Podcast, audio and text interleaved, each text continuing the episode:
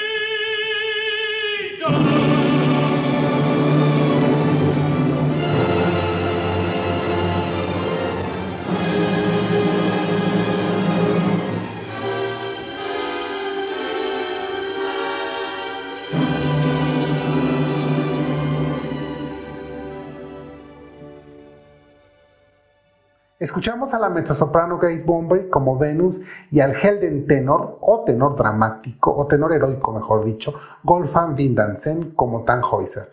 Como dato curioso, en el Festival de Bayreuth de 1961, Wieland Wagner, nieto de Richard, y en ese momento director del festival, decidió contratar por primera vez en la historia del festival a un cantante afroamericano. Grace Bombay fue la primera persona negra que cantó en Bayreuth y esta decisión de contratarla dicen que fue por cuota.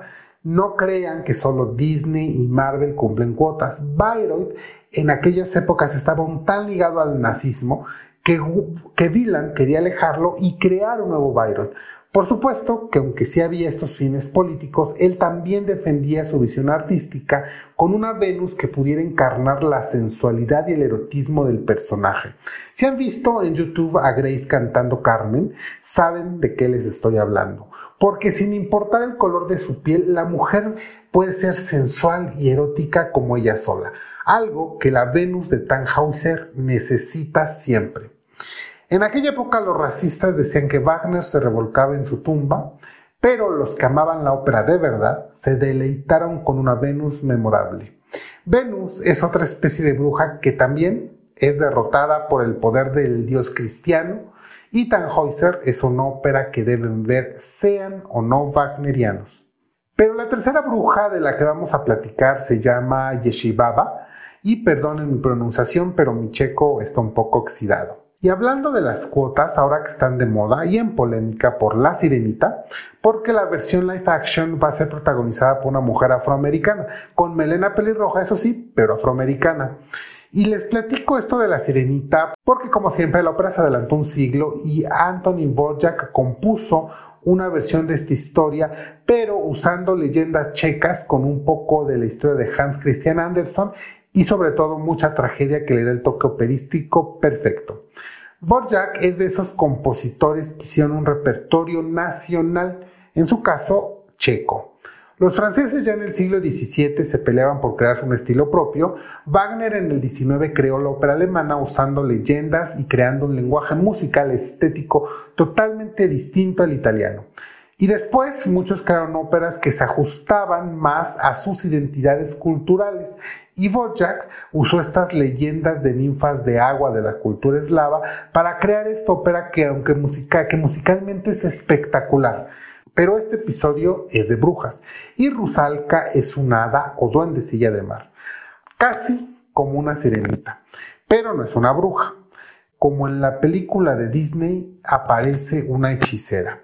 Esta bruja, que en checo se, se dice Yeshibaba, le va a ayudar a convertirse en humana, para que así pueda ir tras el humano que ella dice amar. Yeshi Baba no es una bruja mala, eso sí, a diferencia de la Ursula que de la Sirenita, que sí tenía una doble intención. Pero lo que sí tienen en común ambas son que tienen sus canciones. En la Sirenita de Disney se llama Pobres Almas en Desgracia y en Rusalka Curie Murifuk, que más o menos lo han traducido Cariol, lo ha traducido como Abra Cadabra y ella le canta, Abra cadabra, una bruma blanca recorre los bosques, una gota de sangre de dragón, dos gotas de bilis, un corazón de pájaro caliente y aún palpitante, salta gatito, salta y salta, mezcle esta poción en el caldero, salta gatito, salta y salta, mezcle esta poción en el caldero, abra cadabra, no tengas miedo de los sufrimientos más grandes para alcanzar tu destino humano, deberás beber este potente filtro que entumecerá tu lengua, Salta gatito, vierte este filtro en su garganta, abra cadabra. Y ahora ni una palabra.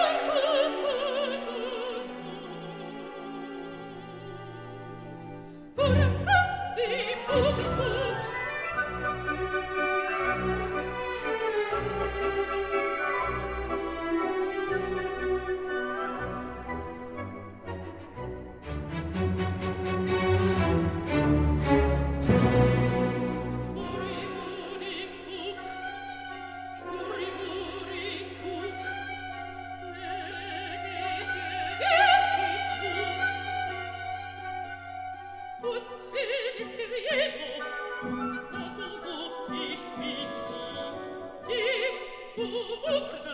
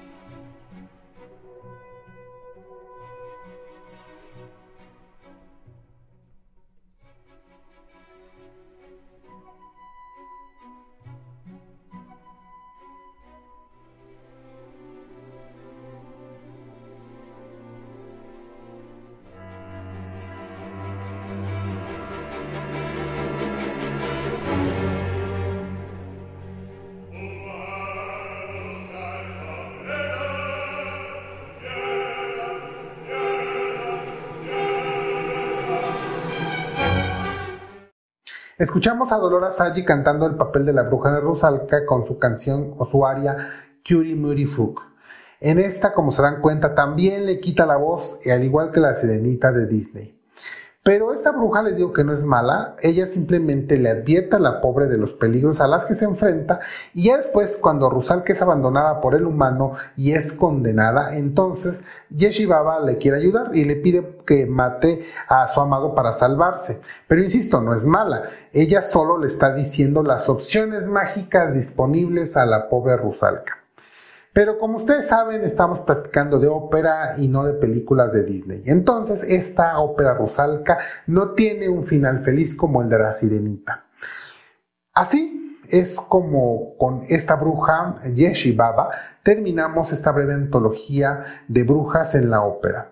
Ya vimos que desde las astutas y manipuladoras al estilo de Lady Macbeth como lo es Ortrud, también hay brujas sensuales y eróticas como Armida y Venus, y hasta las más folclóricas y sabias y tradicionales como Yeshibaba de Rusalka.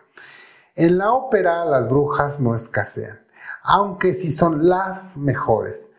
Respecto de Rusalka ya seguiremos hablando con más detalle en un episodio especial porque este título merece que ahondemos todavía más. Porque Italia inventó la ópera, eso no lo negamos, pero el repertorio no italiano tiene títulos igual de interesantes. Por lo pronto les pido que se suscriban y me sigan. Les dejo también mi Twitter para que me contacten, pero antes de irme le quiero mandar saludos a Juan Rojas de Carolina del Norte, Estados Unidos.